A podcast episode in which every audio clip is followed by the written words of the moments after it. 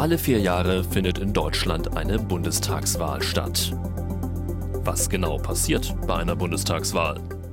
Die Bundestagswahl bestimmt das Parlament, das heißt äh, die Repräsentanten äh, der Bevölkerung in Deutschland. Wir haben äh, im Normalfall 598 Abgeordnete im Bundestag. Das ist ja der Grundakt einer Bundestagswahl.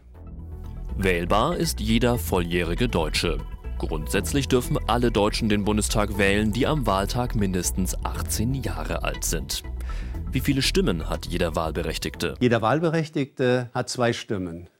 Mit der Erststimme wählt er seine Wahlkreiskandidatin oder Kandidat. Mit der Zweitstimme wählt er eine Partei, die eine Liste aufgestellt hat in seinem Bundesland. Wenn man das Ergebnis betrachtet, ist die Zweitstimme die wesentliche Stimme, da sie die Mehrheitsverhältnisse im Deutschen Bundestag bestimmt.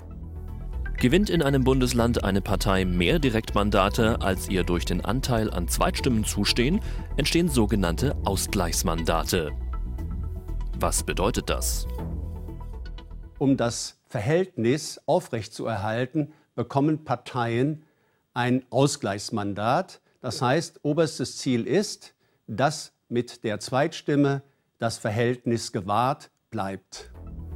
Mit der Erststimme gewählte Kandidaten ziehen auf jeden Fall in den Bundestag ein. Bei den Zweitstimmen gilt die sogenannte 5%-Hürde. Was ist die 5%-Hürde?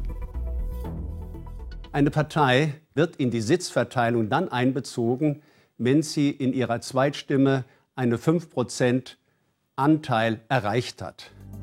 Mehr zum Nachlesen auf www.bundestag.de/bundestagswahl.